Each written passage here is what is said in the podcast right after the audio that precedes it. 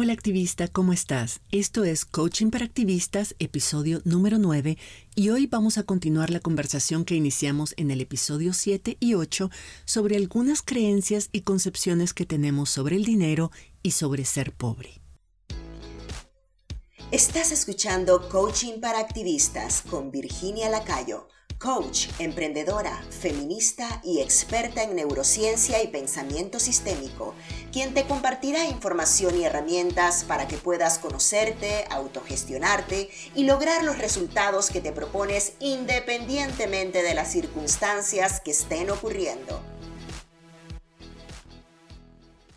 En los dos últimos episodios te hablé sobre algunas creencias que por mucho tiempo me han limitado en mi intención de generar estabilidad financiera para mí y para mi familia. Algunas de esas creencias son que no merezco tener más dinero porque hay otras personas que lo necesitan más, que ya estoy muy vieja para alcanzar estabilidad financiera, que manejar mis finanzas personales es difícil y es abrumador, y que el dinero destruye las relaciones y crea conflictos.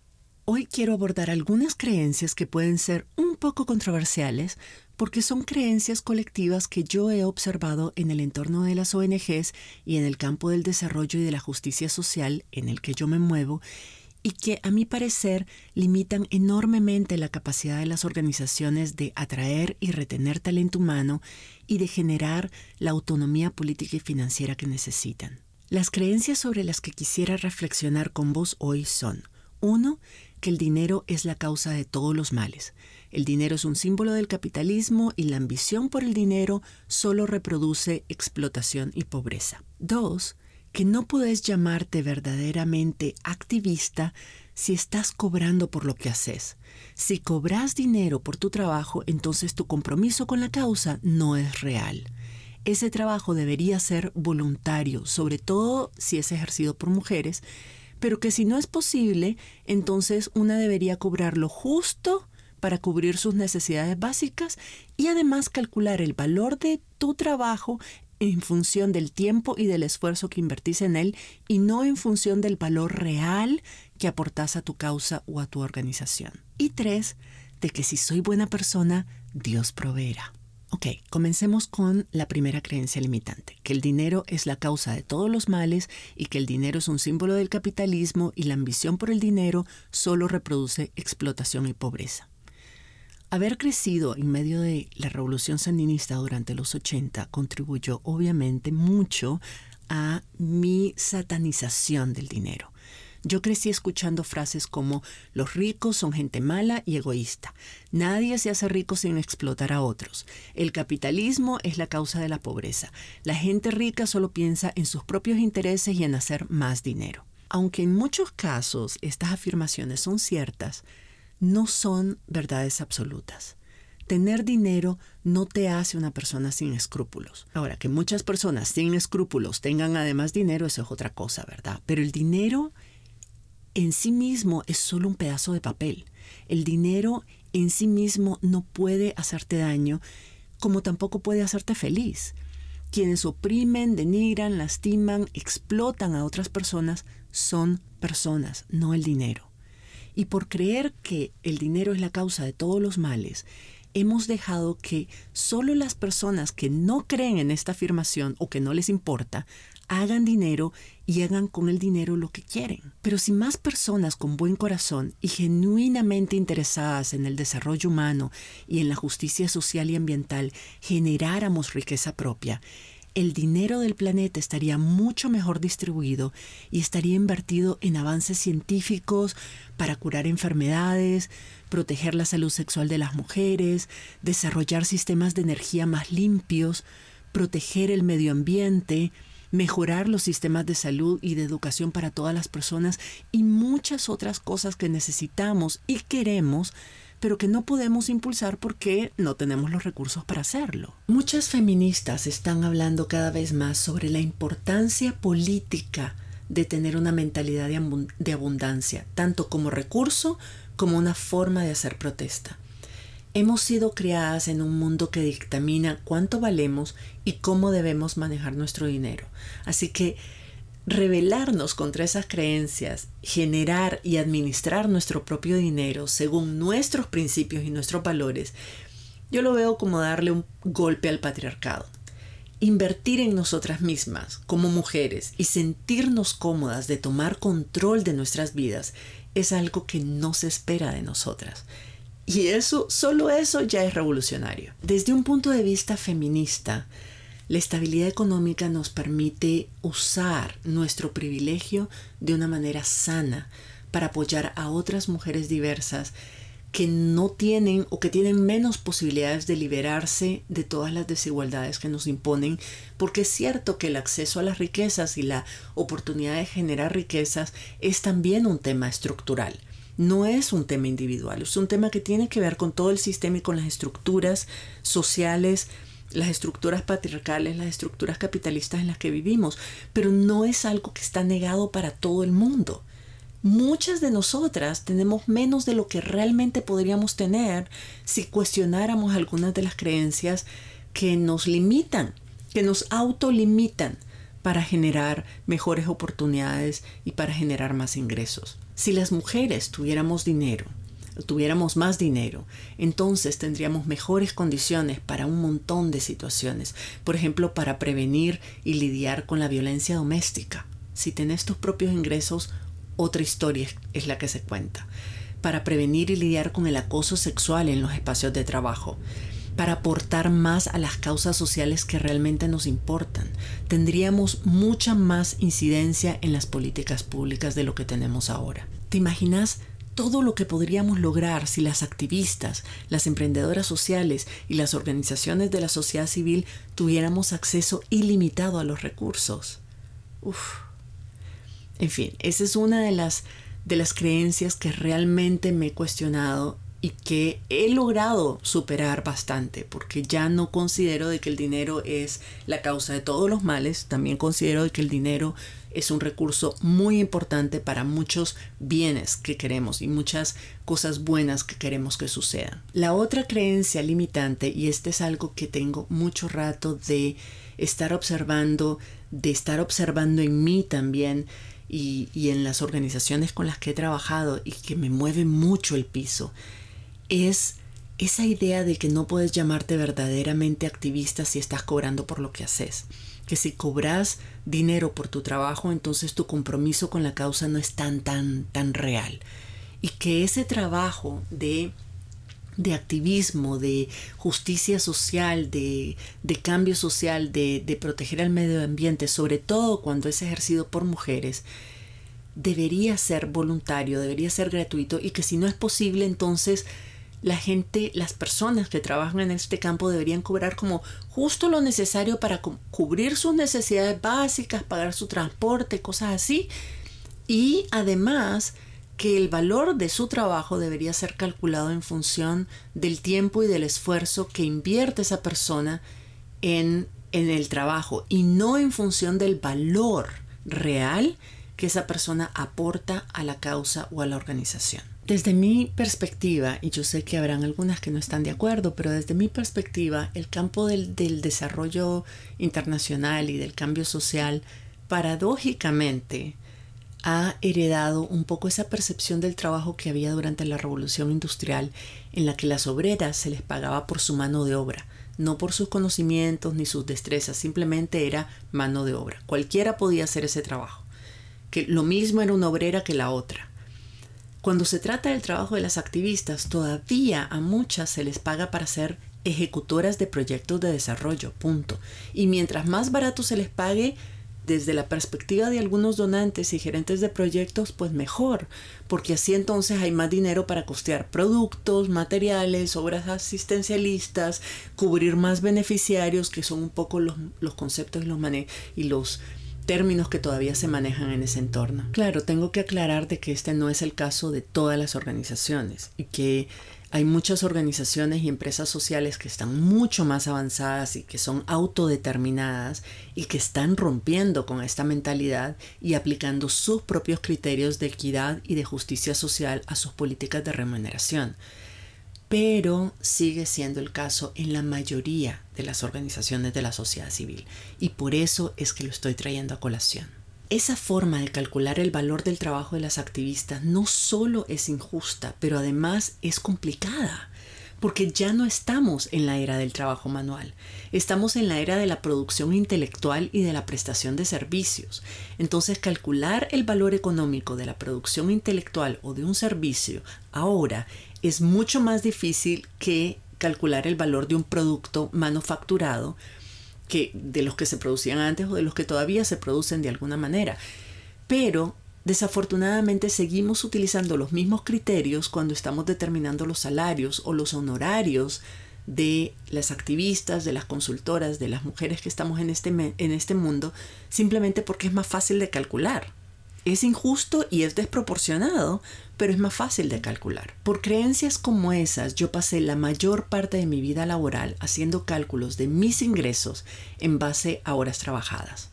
Entonces no importaba que yo supiera más cosas que hace algunos años, que tuviera un doctorado, que tuviera más experiencia, que fuera ingeniosa, que tuviera las habilidades que tengo o que mis aportes fueran fundamentales para el cumplimiento de ciertas metas porque las horas disponibles para trabajar eran las mismas, o sea, tienen un límite y eso significa que por muchos años yo no me atrevía a pedir aumentos salariales o a aumentar mis tarifas como consultora porque me comparaba con las demás y yo decía, pero trabajo las mismas horas, entonces ¿cuál es el punto?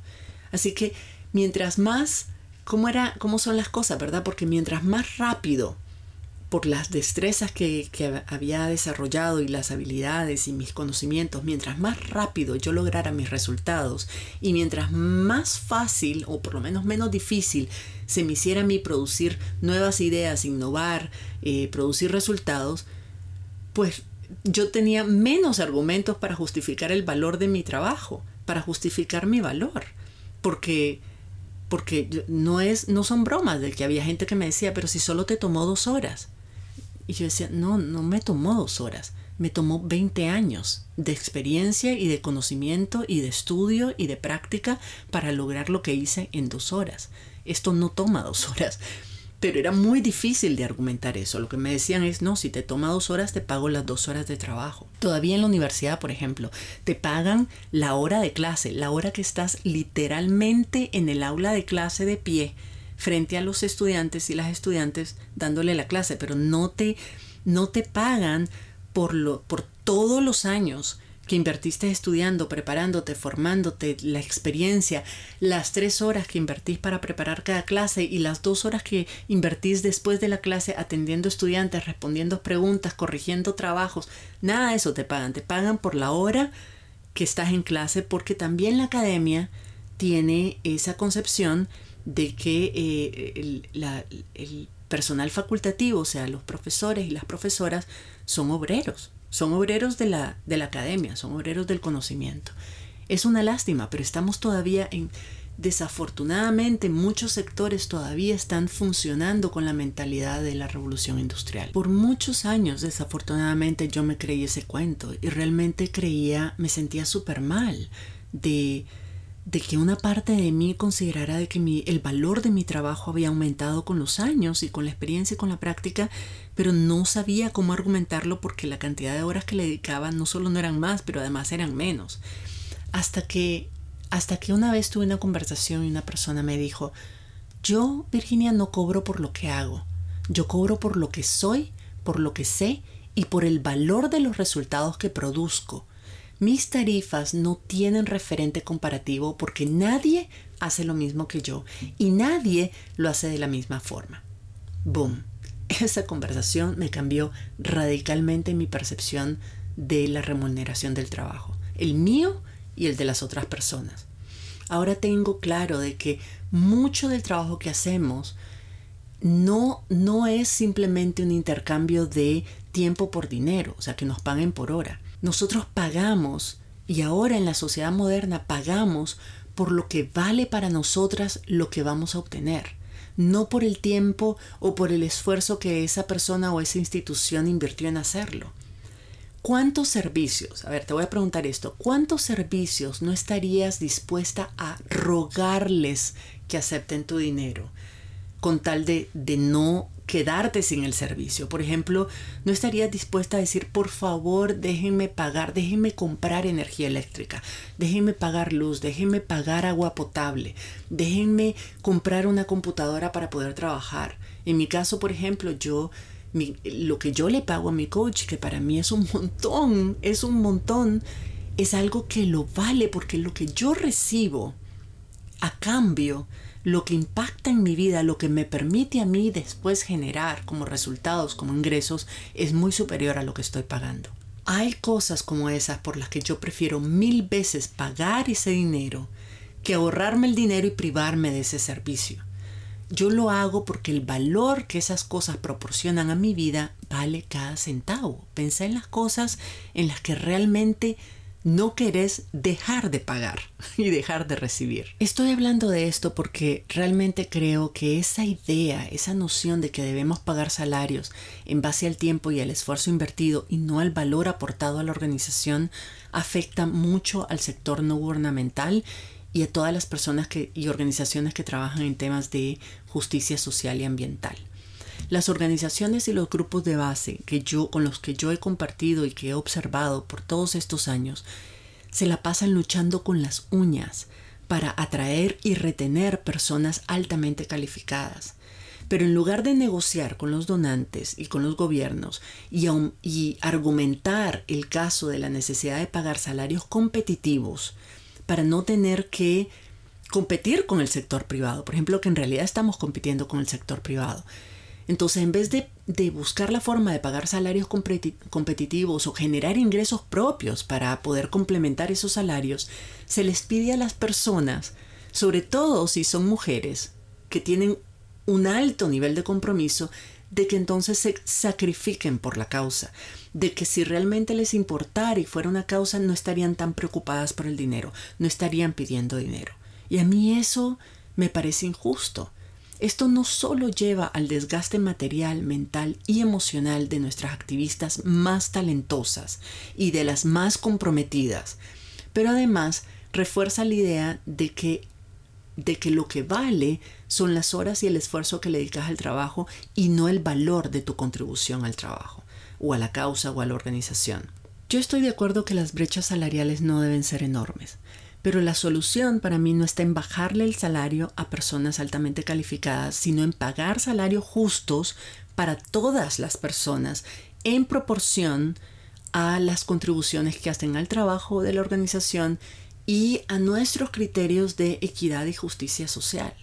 Es, es diferente, es un ángulo completamente diferente. Contar con suficientes recursos propios, tanto a nivel individual como institucional, nos libera a nosotras y a nuestras organizaciones del control que ejercen otras organizaciones, otras instituciones, otros entes, otras personas a través del dinero y de los recursos materiales. Nos devuelve a nosotras la autonomía política y económica que necesitamos para hacer lo que queremos hacer, de la forma en que lo queremos hacer y así acelerar los procesos de cambio que estamos impulsando. Ahora, cuando yo pienso en mi trabajo y en la razón por la que alguien quisiera contratarme como coach, yo estoy clara que lo que cuenta para esa persona no es cuántas horas invierto o cuánto me, me sacrifico o cuánto sufro, sino cómo mi trabajo va a cambiar la vida de esa persona. Entonces, me motiva a dar más, a ser más creativa, a retarme constantemente, pero también me motiva a cuidarme más y a buscar formas más efectivas y eficientes de lograr mejores resultados. Porque ya no importa cuánto me sacrifico y cuánto sufro yo, lo que importa son los resultados que produzco. Y eso, créeme, hace una enorme diferencia. ¿En qué medida estás vos? Calculando el valor de tu tiempo en función o de tu trabajo en función de las horas que le dedicas, en lugar de calcularlo en función del valor que aportas a tu organización, a tus clientes o a tus beneficiarias. ¿Qué cambiaría en tu forma de funcionar, en tu calidad de vida y en la calidad de tu trabajo si en lugar de eso te pagaran o recibieras remuneración por el valor que aportas y la calidad y eficiencia de tus resultados? Si el tiempo no estuviera en consideración, ¿qué harías distinto? ¿Cómo ¿cómo calcularías el valor de tu trabajo de forma distinta? Te dejo eso como reflexión para pasar a la tercera creencia limitante que he percibido en nuestro entorno. Y es que si soy buena persona, Dios proveerá. Esa frase la he oído demasiadas veces para llevar la cuenta. La influencia de las iglesias en nuestros países, y por supuesto Nicaragua no fue la excepción, hizo que yo creciera creyendo de que si soy buena persona, Dios proveerá. Y esa idea podemos sumarle además la tergiversación que algunas personas hicieron de lo que se conoce como psicología positiva o la ley de la atracción. Muchas personas confundieron los mensajes que estas corrientes de pensamiento estaban planteando con la idea de que con solo visualizarlo, ¡puf!, las riquezas iban a manifestar solitas. He visto demasiadas buenas personas, personas muy creyentes, muy espirituales, en una situación de estrés financiero horrible, porque en algún momento decidieron que su vida y su situación económica estaba en manos de Dios. Independientemente si crees en el universo, en Dios, en la ley de la atracción o en la ley del trabajo arduo, las riquezas no se manifiestan solas. Todo lo que deseamos obtener o lograr, incluyendo el dinero, se alcanza con una combinación de acción constante y efectiva y la mentalidad correcta para lograrlo. Bien dice el dicho, a Dios rogando y con el mazo dando.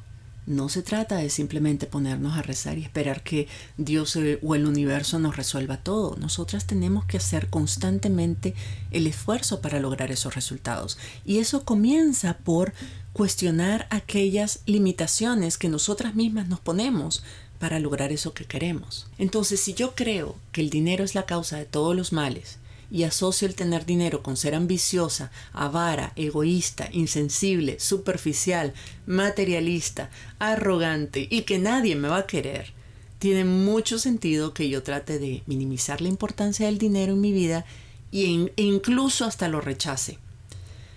Por supuesto que yo no quiero ser esa persona que es avara y que hay toda esa lista de defectos y de características negativas. Entonces, yo pienso que y hay que, que para eso mejor como tortilla con sal toda mi vida, pero con dignidad y, y a sabiendas de que voy a ser considerada una persona honrada, generosa y amada por todos. Esa es la idea que nos hemos metido en la cabeza, decir, no, yo voy a ser pobre y voy a pasar miserable y no voy a tener en dónde caer muerta, pero, pero la gente me va a querer. Y la verdad es que no es así.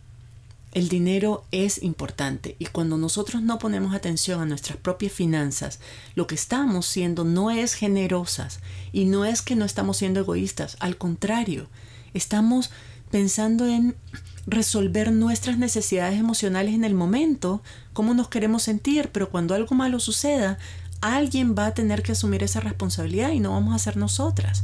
Y estaremos recargando a alguien que no se lo merece. En la sociedad moderna, el dinero permea absolutamente todas las áreas de nuestra vida y determina la mayor parte de nuestras decisiones. Cuando pensamos que el dinero no importa y por tanto no nos preocupamos por producirlo, lo que estamos es dándole a otras personas y a las circunstancias el poder de decidir sobre nosotras y sobre nuestras vidas.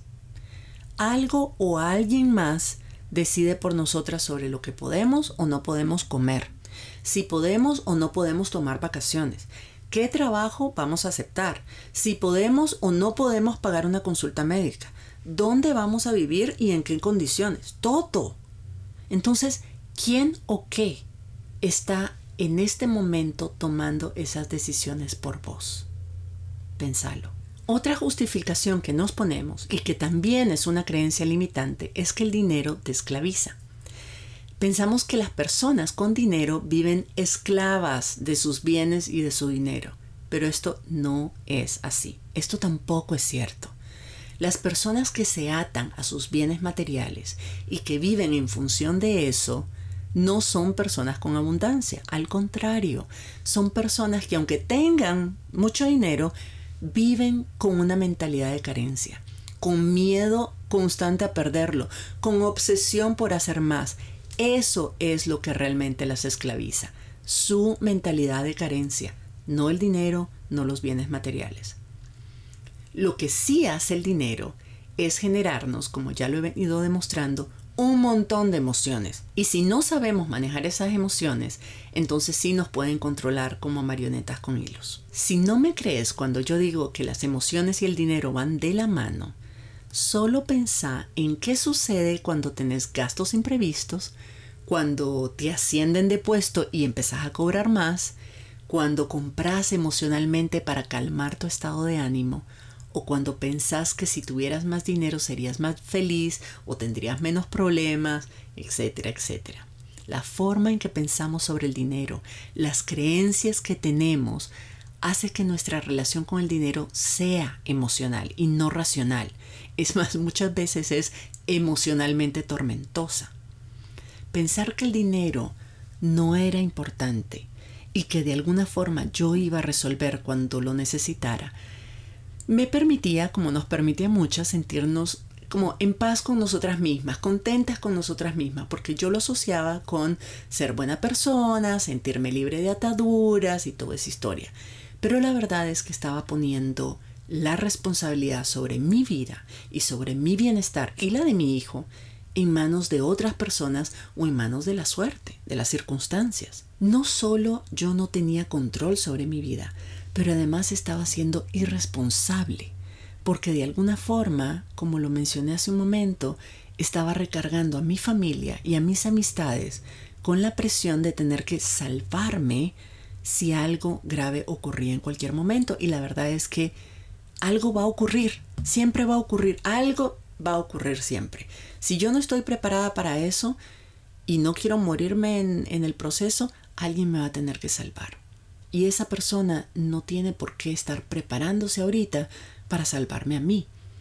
Si yo no quiero que me asocien con esas personas con dinero a las que no les importan los demás, una de las cosas, lo primero que yo debo de hacer es asegurarme de generar mis propios ingresos para poder cuidarme a mí misma y además poder aportar al bienestar de otras personas que lo necesiten. En el capítulo anterior hablamos sobre la creencia de que el dinero nos aísla y que el dinero, tener dinero nos crea conflictos y nos crea tensión con la relación, en las relaciones interpersonales que tenemos. Si querés saber más sobre esto, te recomiendo escuchar el episodio número 8 que habla sobre ese tema.